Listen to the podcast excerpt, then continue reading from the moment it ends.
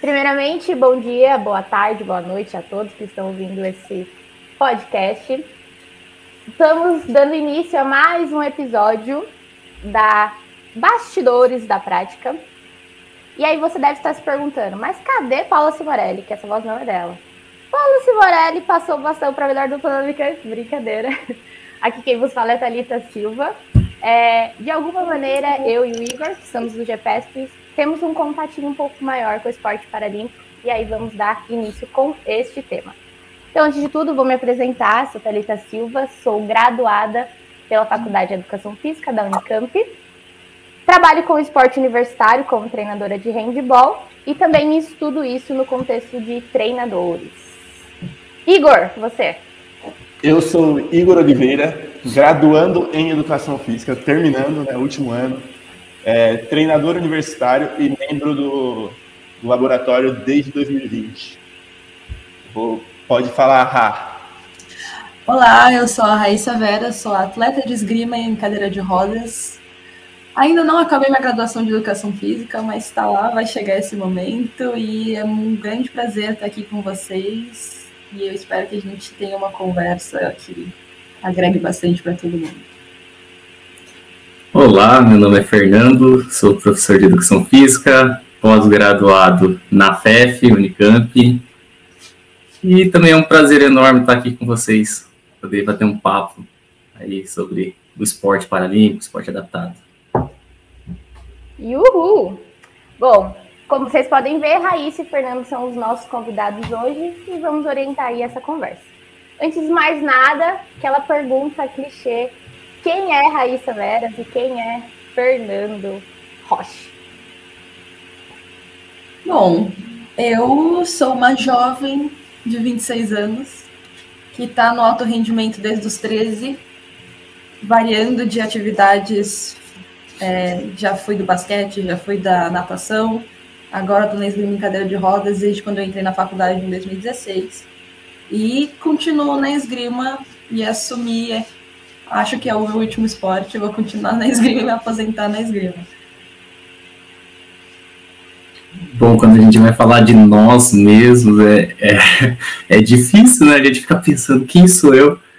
Mas eu sou um garoto, um garoto uh, do oeste do Paraná, que sempre viveu é, envolvido no esporte. É, minha família toda envolvida no esporte. Meu pai foi jogador, professor de educação física. Então, tive toda a minha vida relacionada a esporte. Entrei na graduação de educação física aqui na minha cidade, conheci o esporte adaptado, e o esporte me adaptado me proporcionou muitas coisas positivas, abriu muitas portas na minha vida. Né? Pós-graduação aí na FEF, em Campinas, mestrado e doutorado, e também conhecer novas modalidades paralímpicas, que até hoje eu tô, tô envolvido é, hoje no futebol PC, mas iniciei no handball em cadeira de rodas. Então, esse, resumindo, esse é o Fernando. Ó, só para observar aí, handball vindo novamente aqui para esse lugar. Tem um, um, coisinha aqui, Fernando, do handball. é, vocês comentaram na fala de vocês por onde vocês passaram. Ah, passei por tal modalidade, por tais locais, mas o que, o que vocês passaram, o que vocês fizeram para estar onde vocês estão hoje? A Raíssa enquanto atleta o Fernando enquanto professor, doutor?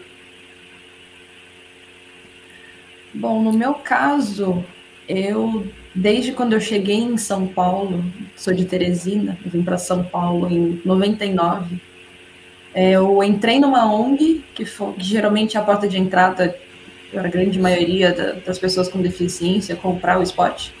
E dentro dessa ONG tinha basquete em cadeira de rodas. E aí, com sete aninhos, eu comecei a fazer basquete, mas não com foco no alto rendimento, era mais para sociabilizar as crianças. E nisso eu continuei, fiquei até os 13 anos, que foi quando eu fui para o meu campeonato, primeiro e único campeonato brasileiro. Aí depois eu migrei de modalidade para natação, na época que eu estava na escola. por uma outra ONG. E aí, depois que eu acabei o ensino médio, eu entrei na faculdade, não queria saber de, de esporte de alto rendimento, porque eu já estava lá e eu estava preocupada com a minha graduação.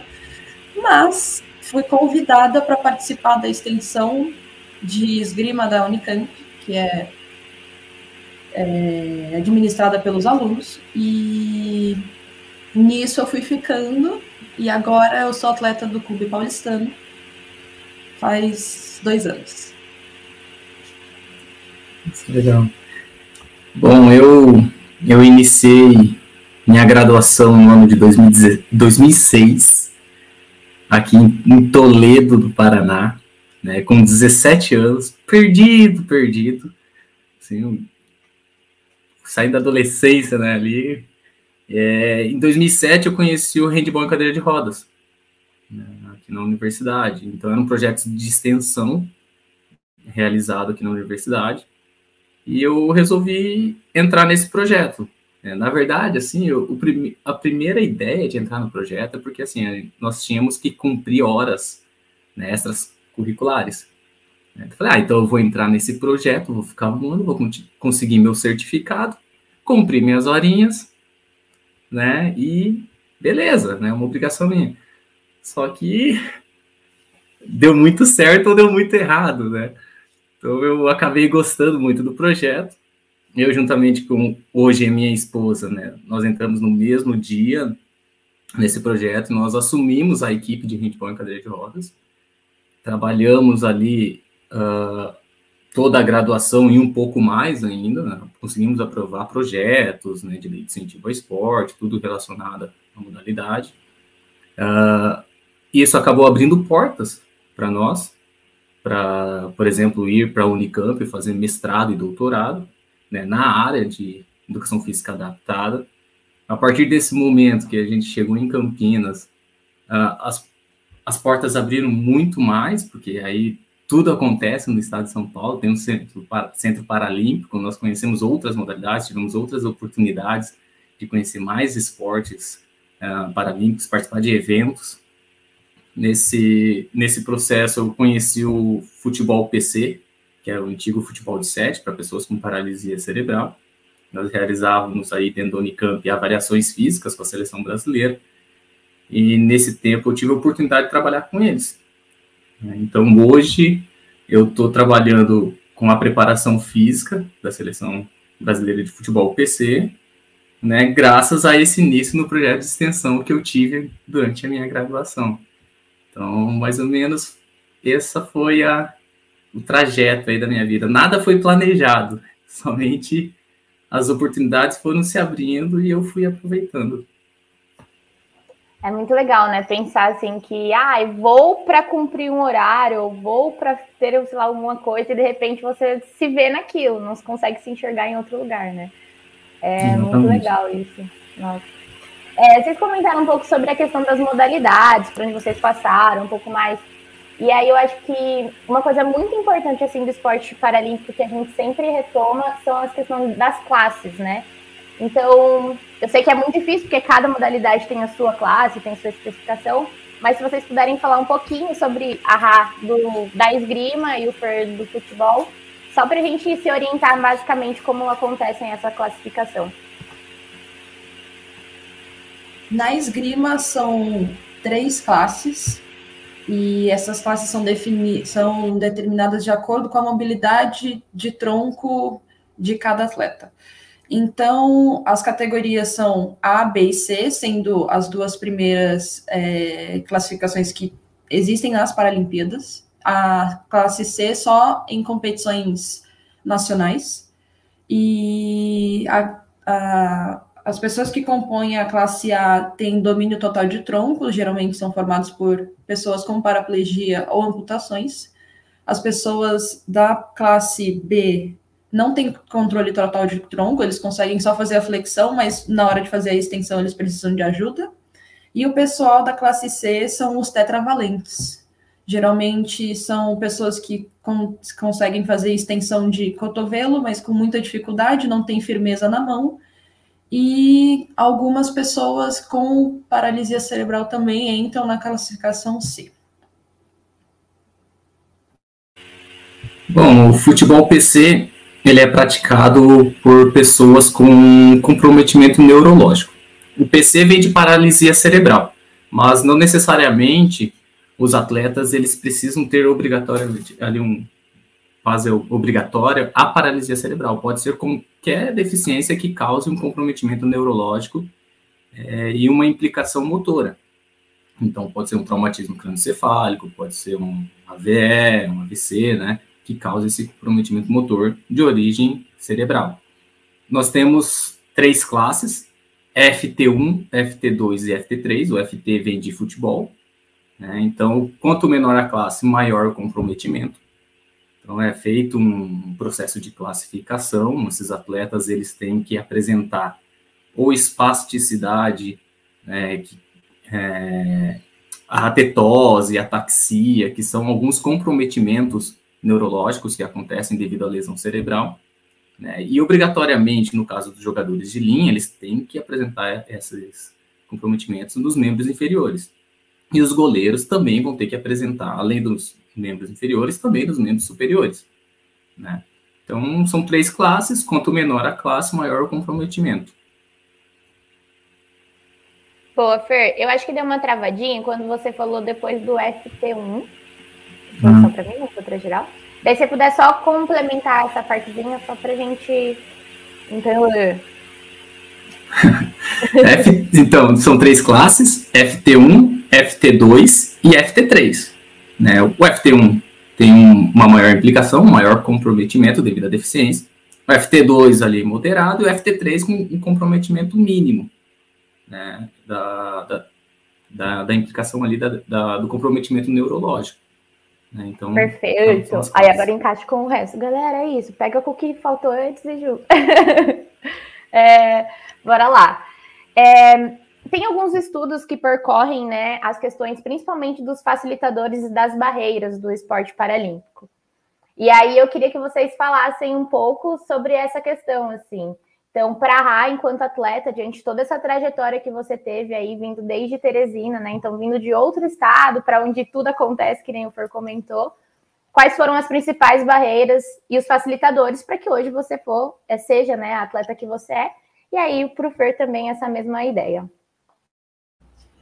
Acho que a principal barreira para qualquer coisa é a falta de informação. Às vezes a gente não sabe que existem projetos e, e oferecimento de, de cursos ou de informações para pessoas com deficiência, porque ainda existe aquele estigma de banalizar e esconder. Isso vem melhorado muito ao longo dos anos, mas no, logo no início, quando eu vim para cá, para São Paulo, ainda tinha um pouco, ah, não, a criança não pode fazer muita coisa, vou deixar ela dentro de casa. E aí eu conheci muitas crianças no basquete que os pais não levavam os filhos para fazer nada porque eles achavam que os filhos deles não podiam fazer coisas. E aí descobriram assim que entraram na ONG que as crianças podiam muita coisa e a questão da da potencialidade era explorada na, na sua maior potência. Isso era muito legal de ver as crianças conseguindo ter mais independência e nisso ter mais confiança para fazer as, as atividades que eles faziam. A maior facilidade que eu tive, acho que ter contatos que estavam dentro dessa área, da área da, da atividade adaptada. E nisso você acaba fazendo muitos contatos e foi por conta desses contatos que eu consegui mudar de ONG em ONG. E aí depois até me, me inspirou a fazer faculdade de educação física a princípio, para poder procurar mais informações sobre isso e facilitar e diminuir os estigmas que outras pessoas passam, que eu tive que passar no passado, e aí eu não queria que que essa imagem continuasse, e aí tanto que eu faço da minha vida um, um uma meta de vou falar para as pessoas que você pode fazer atividade física, não necessariamente você precisa ser um atleta, mas a qualidade da sua vida vai melhorar muito. E tá tudo bem se você não quiser ser atleta de alto rendimento, porque não ninguém tem que ter essa obrigação e não é porque agora que você tem alguma deficiência, você vai 100% ser um atleta. Isso não é sinônimo. E é, o mais importante é que você tenha qualidade de vida. E outra facilidade que eu também tive foi apoio, principalmente dos amigos, que a gente foi construindo ao longo das, das ONGs por onde eu passei. E aí a gente se ajudava muito a quem quisesse seguir em determinados. Ah, se você quer ir para alto rendimento, boa sorte, a gente está aqui para você. Mas se você não quiser também, a gente também está te apoiando, porque a gente sabe que cada um passa por dificuldades. E esse apoio vindo dos, das pessoas com deficiência foi algo que me ajudou bastante ao longo dos anos para continuar. Com os pais foi um pouco de dificuldade, porque eles nunca sabem até onde que o filho deles pode ir e eu tive isso na minha família também, tanto que eles não entendem direito o que, que eu faço.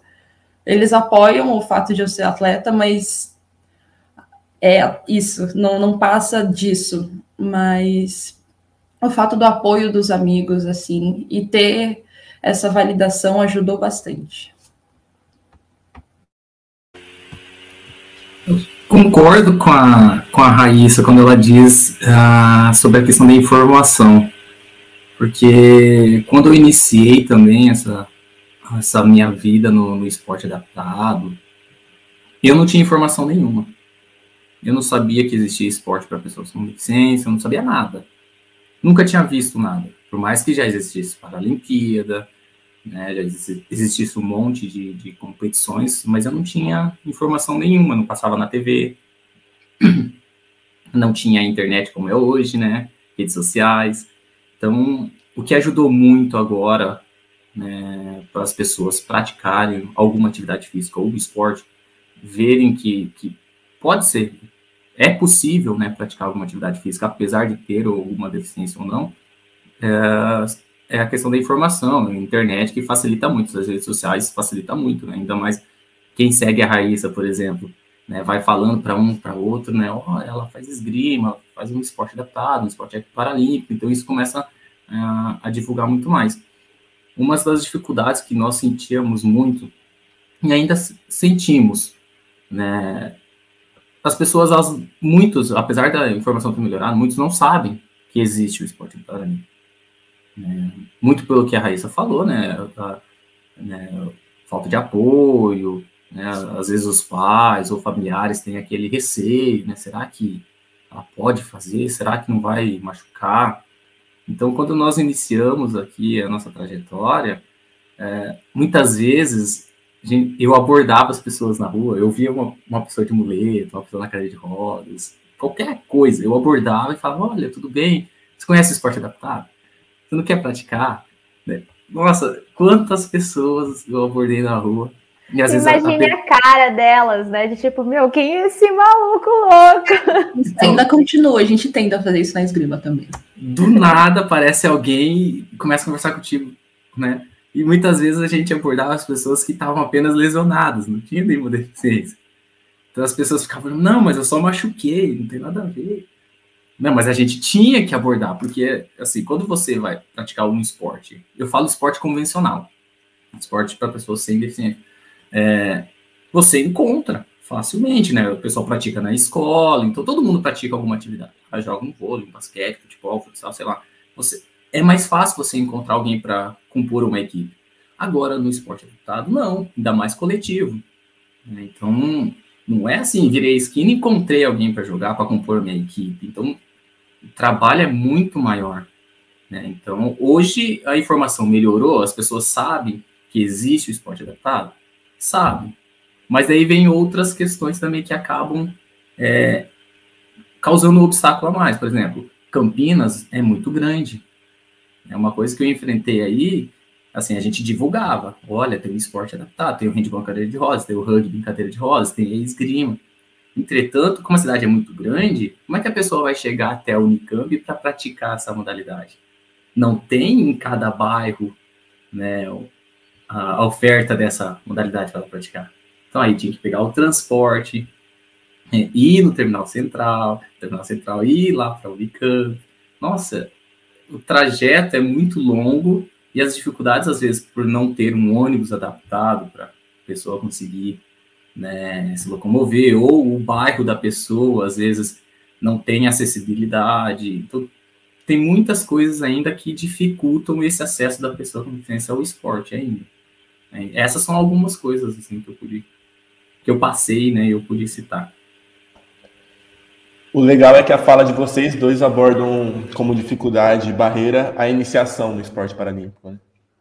E aí, pensando nisso, tem um estudo do Brasil Nicastro, de 2001, que eles apontam que atletas paralímpicos são modelos para, seus, é, para jovens, inclusive crianças portadoras de deficiência. E aí, até relacionando com a fala da Ra, que ela fala da dificuldade de começar, que muitas vezes não tem o apoio da família, como que vocês se reconhecem, da Raíssa, enquanto atleta da seleção brasileira, é, podendo influenciar e agregar na iniciação esportiva, e para o Fer, enquanto professor e preparador físico, quais estratégias são criadas para que essa influência contribua para, o, para a iniciação esportiva da, no esporte paralímpico? Eu acho sensacional ir conversar com as pessoas que estão iniciando. Principalmente na esgrima tem agora tem duas meninas que acabaram de começar, e eu que já estou há mais anos nisso, já estou indo em finais e tal. Já fui para o Mundial em 2018, representando o Brasil no, no Sub-23. E aí, toda vez que aparece uma pessoa tímida, assim, aí vê que tem aquelas pessoas, aí tem o Giovanni Guissoni, que já ganhou duas medalhas paralímpicas e tal. Aí eu vou lá, eu vou conversar com essas pessoas, tipo, oi, tudo bom? Sua primeira vez aqui, você tá animado? E aí a gente vai cativando a pessoa para ela se divertir no que ela está fazendo, a primeiramente, porque ela não precisa seguir essa carreira. Então, a primeira coisa é se divirta. Se você treinou tal ação, beleza, coloca tal ação em prática. Não se preocupa com o resultado a princípio, porque a primeira coisa que a gente tem que pensar é em adesão. E depois a gente vê se essa pessoa vai continuar ou não. Então, eu tento abordar os iniciantes e fazer o tempo deles ser o mais divertido possível. E aí, o, o, mais legal é ver essas pessoas desenvolvendo, voltando nas próximas competições e, e melhorando tal ação. Aí eu começo a torcer para eles. Mesmo eu sendo de outra equipe, eu não ligo. E é muito legal ver a confiança dessas crianças e dos, dos iniciantes aumentando. E aí você vê o crescimento deles, eu acho sensacional e na esgrima a gente tem, tem essa, essa questão de família, porque sem o outro a gente não tem a modalidade. Então, se ele melhora, eu vou melhorar. Então, eu acho sensacional. Eu paro o que eu estou fazendo e vou lá dar uma dica, claro, que eu peço licença para o treinador, para os pais, enfim, se eu posso falar alguma coisa. E aí eu fico lá torcendo, porque é uma pessoa que já está lá, já ganhou medalha, já está há muito tempo, torcendo para aquela pessoa que está começando. Não é todo mundo que faz isso, mas eu particularmente adoro fazer isso. E quanto mais, quanto mais eu conseguir fazer as pessoas se apaixonarem pela esgrima, eu fico feliz, independente dos meus resultados individuais. E acho que isso a longo prazo é muito bom para a modalidade, porque ainda é um esporte de nicho, as pessoas não conhecem muito. Os que conhecem estão no mundinho da esgrima ou chegaram por indicação. Então, quanto mais eu puder divulgar dessa forma e uma, fazer uma experiência tá prazerosa para todas as pessoas que estão começando, eu vou continuar fazendo.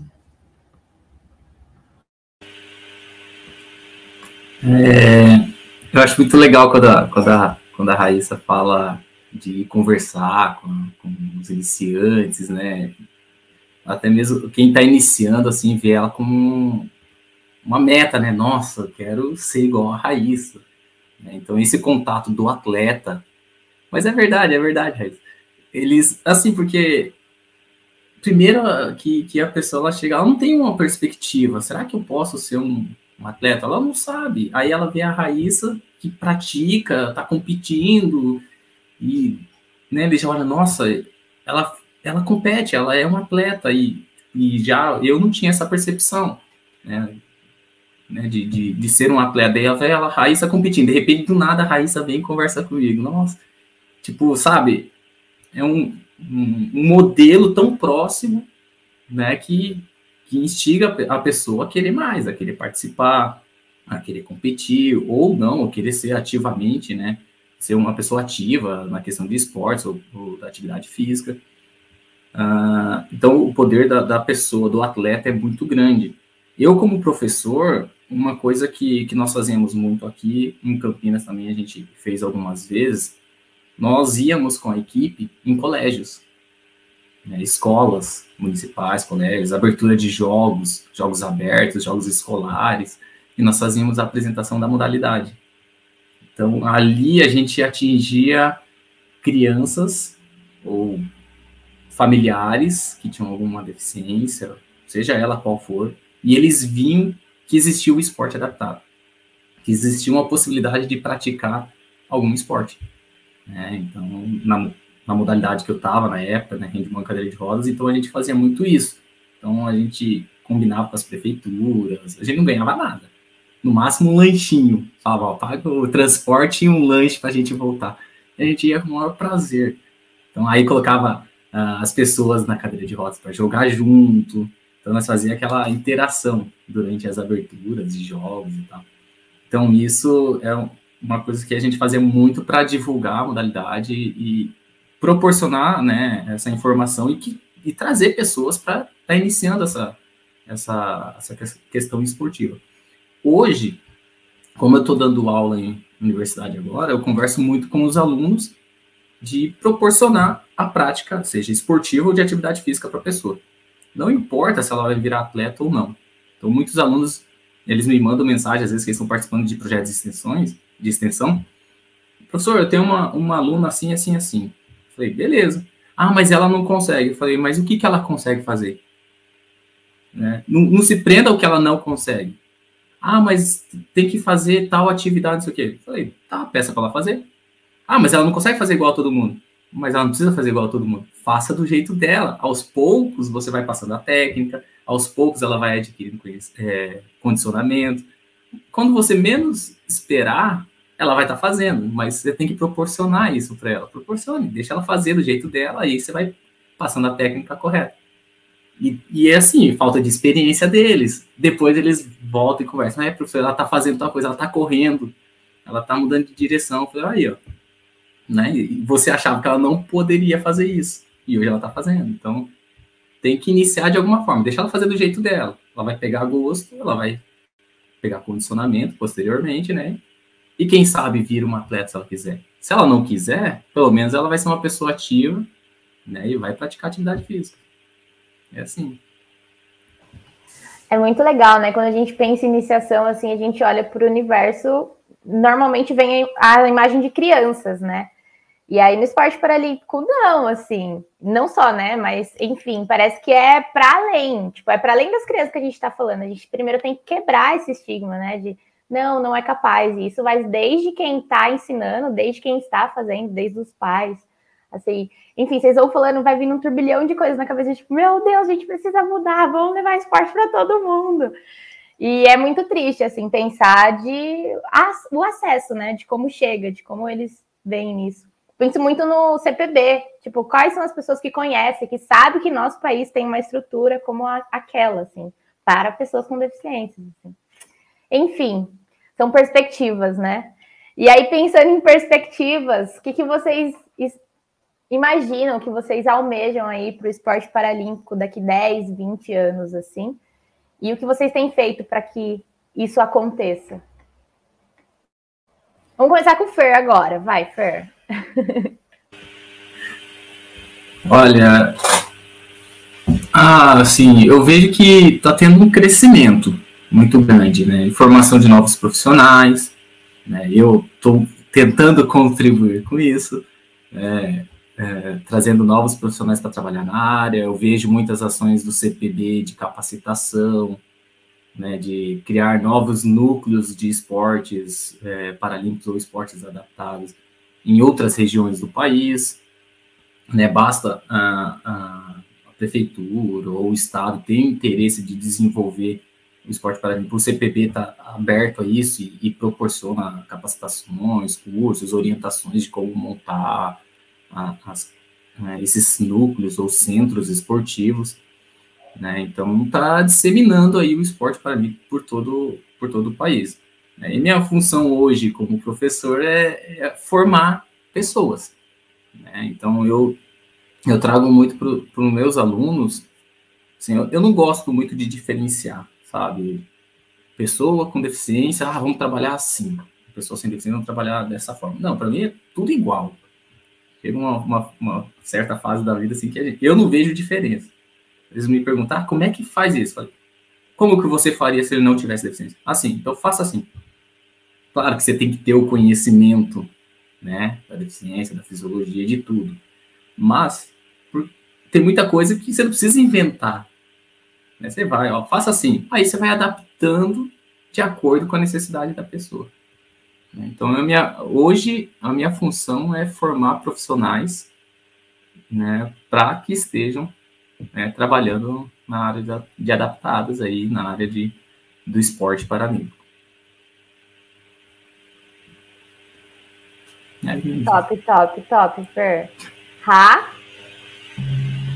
Bom, no meu caso, já que eu estou dentro da comissão de atletas, eu fico perguntando para as pessoas que são árbitros, que são técnicos, perguntando se quando que vai ter curso de capacitação, quando que vai ter curso de arbitragem.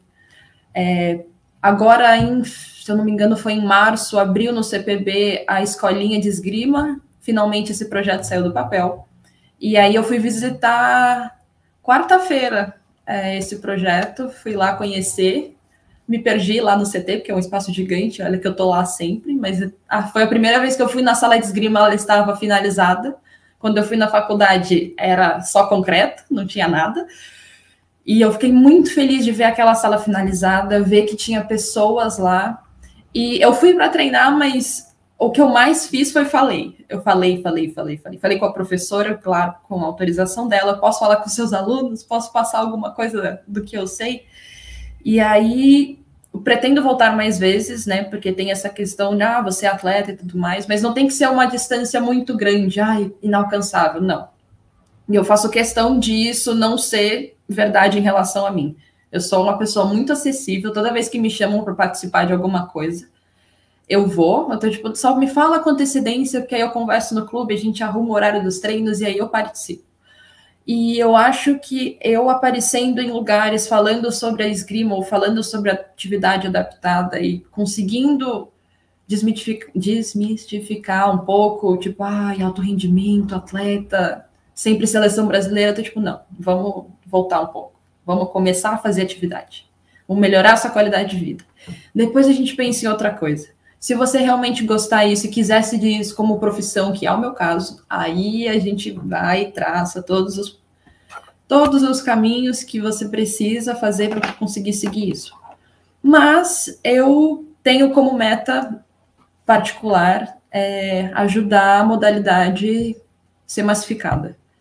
Não, não é não é resultado, ah, eu preciso de medalha tal em competição tal. Não é esse o meu objetivo e quanto mais eu conseguir levar a esgrima para outras pessoas, ou qualquer outro esporte, mesmo que ela comece na esgrima e depois vá para o atletismo, não me importo.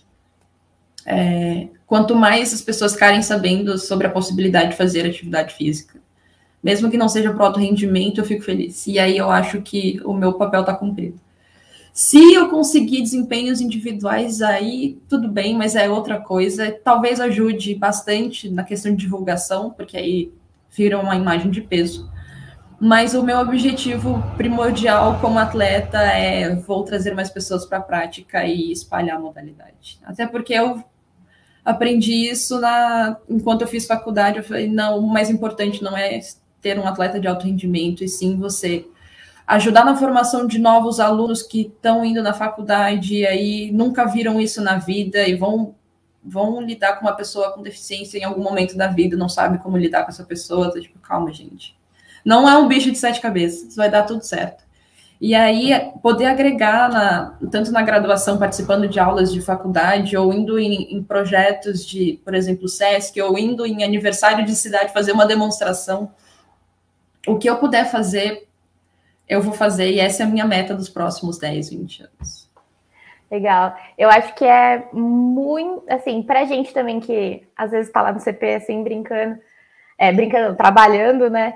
É, a gente vê muito esse crescimento, assim. Então, por exemplo, do último brasileiro que a gente trabalhou de esgrima pro agora, tipo, vendo a galera vindo do Pernambuco, assim, conhecer o CT. Tipo, isso é muito bacana. Então, assim, num período de um ano e meio, dois anos, ver um pessoal que não tinha contato tendo, acho que daqui 10, 20 anos, assim, esperamos que o CT esteja lotado de gente, tipo, esteja que disputar os espaços, que em várias cidades tenham muitos outros núcleos, assim, muitos professores capacitados, formados para estar tá trabalhando nisso.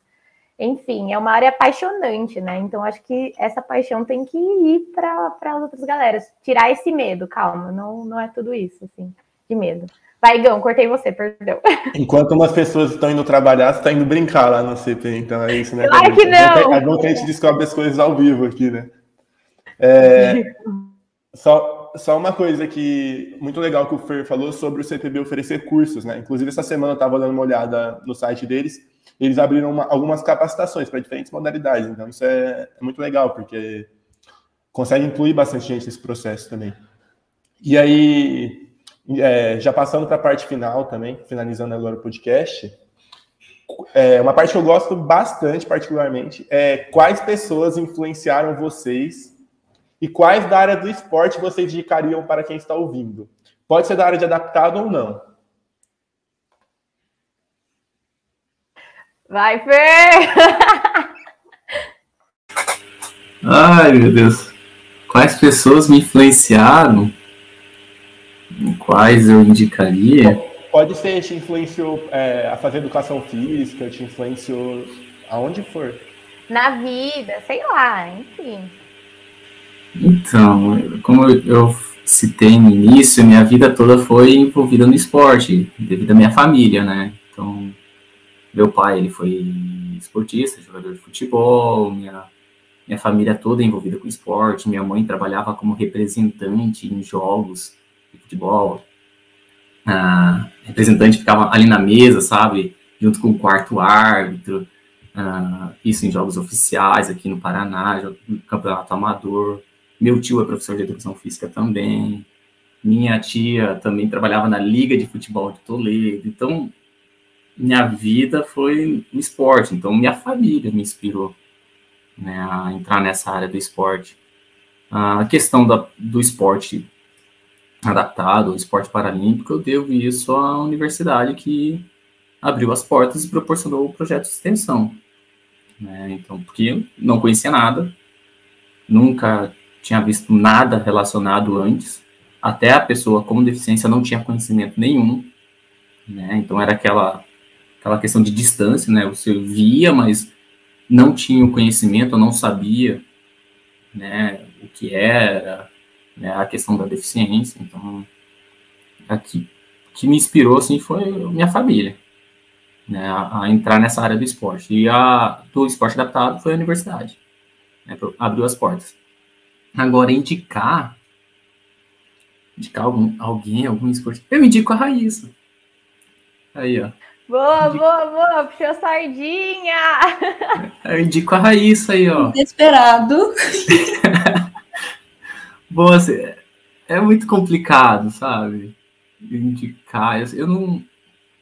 Eu não indico alguém específico, eu, eu indico, conheça o esporte paralímpico, o esporte adaptado, conheça o, o Comitê Paralímpico, entre nas redes sociais ah, dessas associações, comitês que, que estão relacionados com o esporte paralímpico. Ali você vai ver muita coisa. Aí você pode se identificar com algum atleta, alguma competição, alguma modalidade.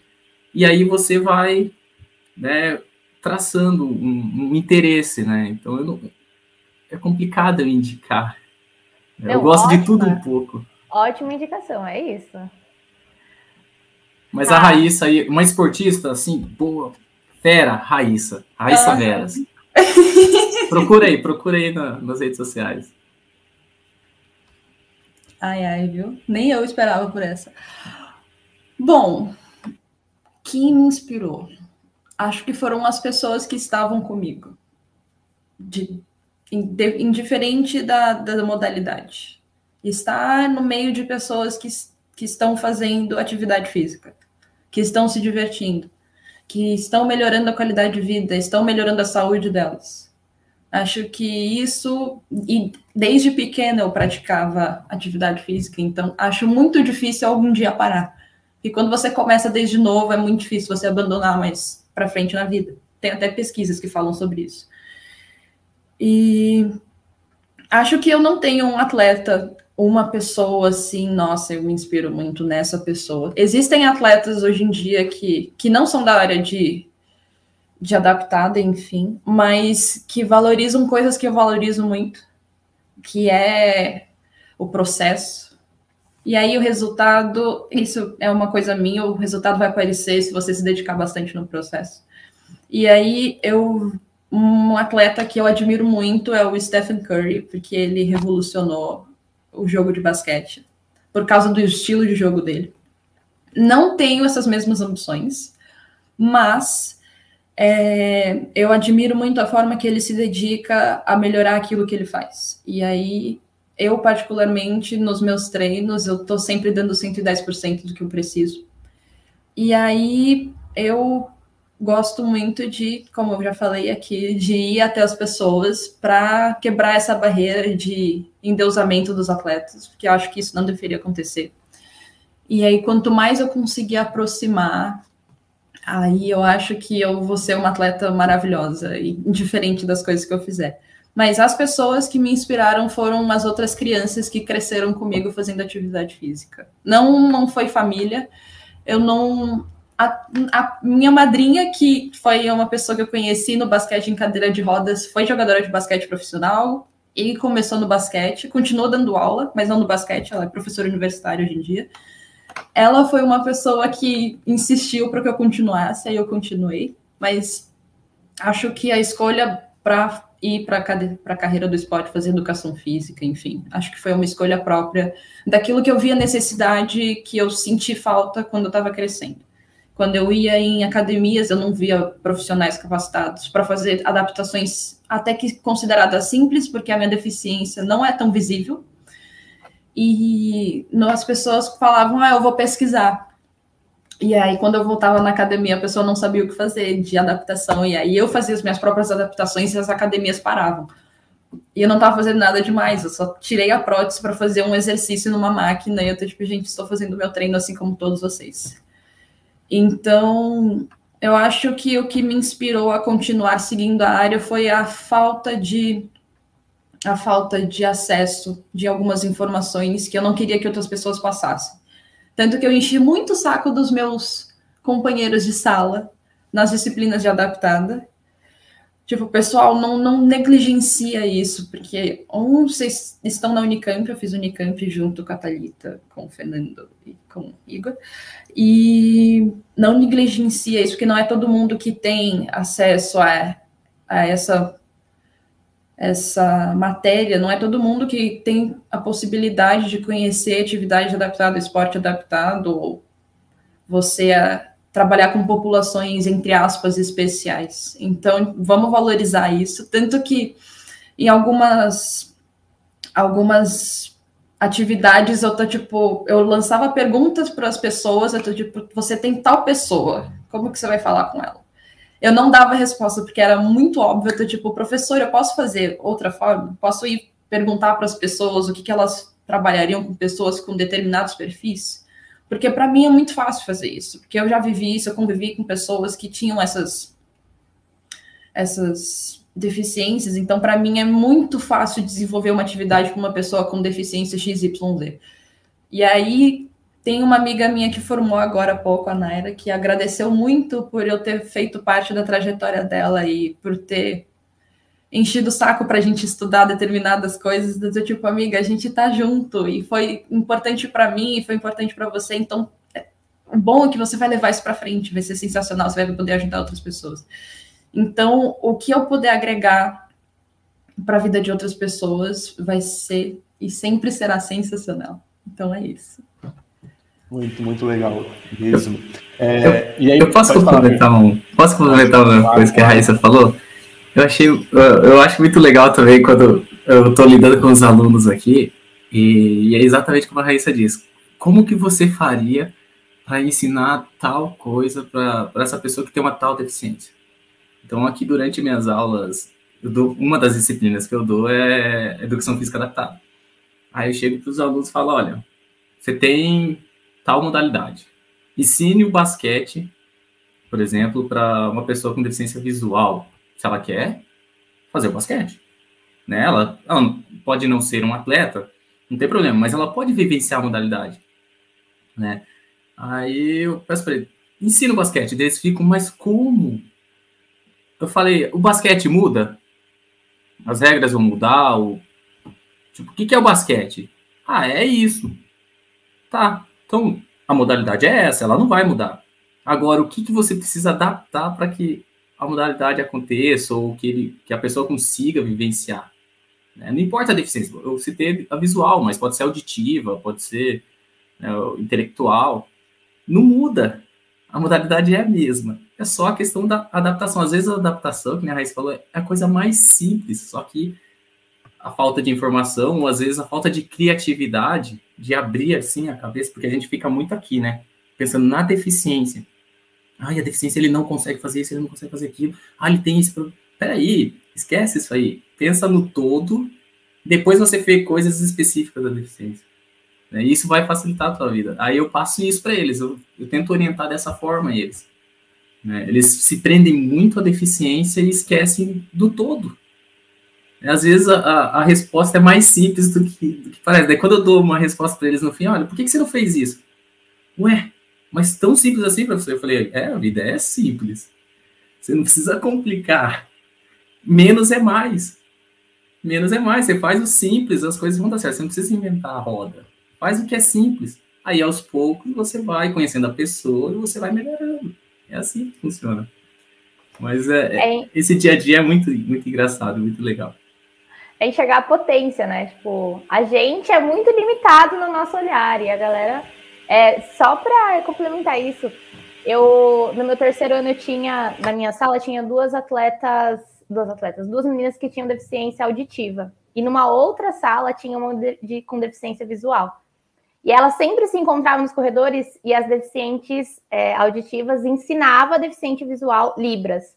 E aí todo mundo que passava em volta falava assim: Meu, como que elas estão conseguindo, mas elas se comunicavam. Então, assim, uma coisa que pra gente parece muito absurda, para elas era tipo, tá dando tudo certo aqui. Então, é, foram exemplos muito importantes de como vamos desmistificar, sabe? Vamos quebrar nossa limitação, nossa mente pequena da potência que é o esporte paralímpico e o esporte adaptado. Vai lá, Igão. É, pensando agora na galera que está estudando isso na, na faculdade de educação física, ou só é curiosa pelo assunto mesmo. E o que vocês indicariam em relação a filme, série, documentário, livro, artigo, algum material? Pelo menos para mim me ajuda muito quando eu tenho um, um norte para onde seguir. Às vezes uma indicação abre caminhos para várias outras portas assim, dentro de em relação a conteúdo, até oportunidade de trabalho também. Bom, eu tenho um documentário. As pessoas adoram coisas visuais, então eu acho que é um bom compilado de várias modalidades que podem abrir o horizonte das pessoas a pesquisarem mais sobre. Que é um documentário de 2016 chamado Para Todos, que fala sobre é, os esportes paralímpicos, mas não é capacitista, o que é maravilhoso. E a partir daí, joga no YouTube, vai no, entra no canal Paralímpico e seja feliz que você vai entrar nesse buraco de coelho e vai demorar para sair dele, porque tem muita coisa muito legal para ser descoberta. Foi indicado no último GPS, hein? Ó. Nem foi combinado, Raíssa. Você acredita isso que eu pensei no mesmo na mesma indicação. Eu ouvido, porque é um documentário muito bem feito. é muito legal. Uma, um filme que eu, que eu gostei muito de assistir, eu assisti quando foi quando eu estava na graduação ainda, aqueles Os Intocáveis, se não me engano, né, que eu acho legal pela, pela forma como, eu não lembro o nome do ator, mas como ele ele lidar, ele tá lidando com uh, a pessoa lá com tetraplegia. Tetra, é, tetraplegia.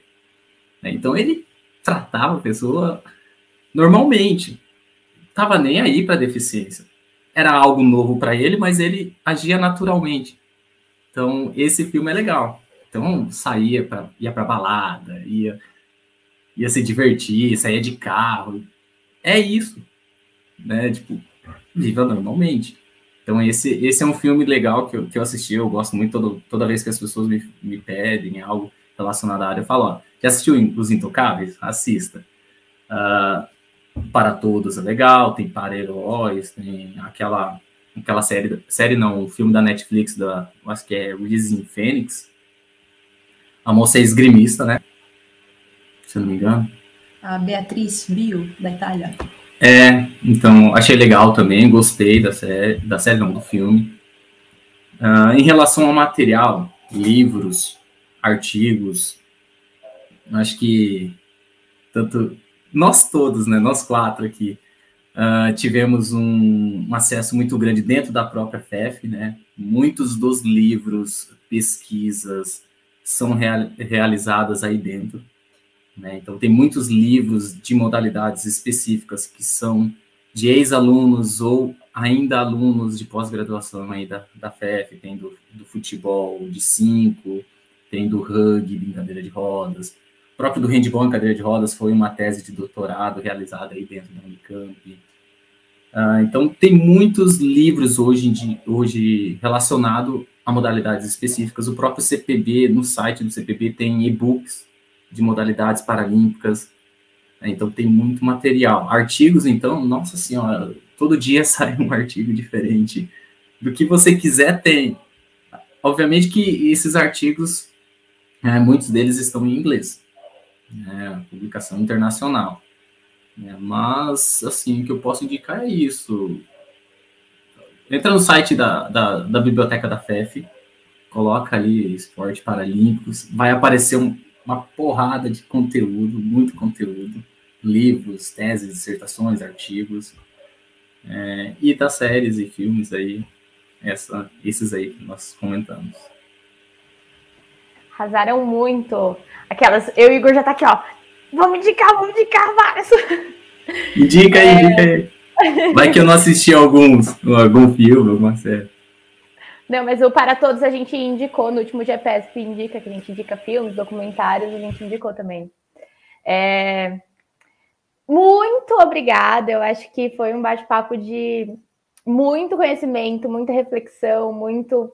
Precisamos sair da casinha, precisamos pensar fora, precisamos ir para além, divulgar, expandir. É... Foi muito importante ter vocês aqui trazendo uma perspectiva de atleta, trazendo a perspectiva de professor. E se vocês tiverem mais alguma coisa a agregar, quiser complementar, deixamos aí esse espaço aberto. Se não, nos vemos em breve, por que não? Mais coisas, mais conteúdos.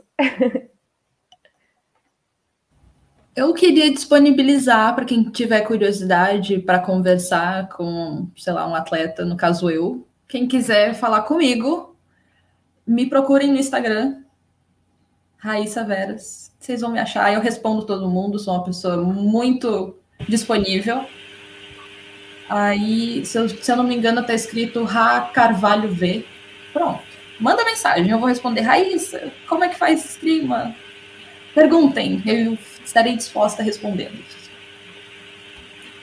É, seguindo essa mesma linha Raíssa, quem quiser falar comigo, tem o Instagram também. Eu sou mais ativo no Instagram, Facebook eu quase não olho, não tô olhando mais.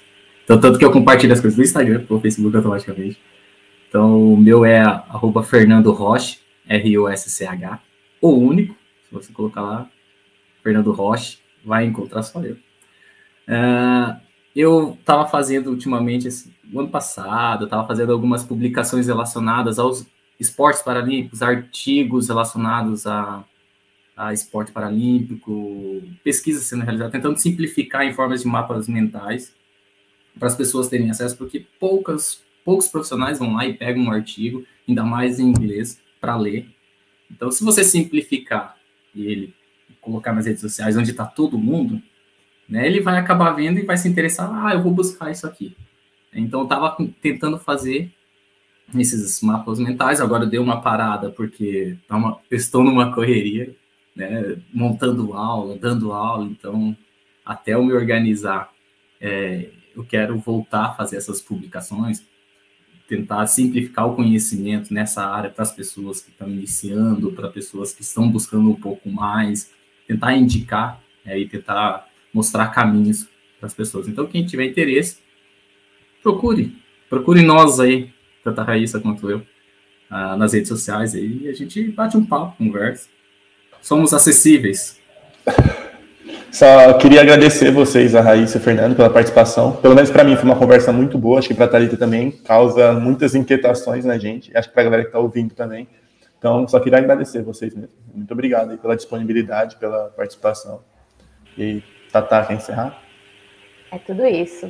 Se vocês não assistiram os, os outros bastidores da prática, temos mais dois podcasts, mais dois episódios lá confira. E é tudo isso. Beijão, galera!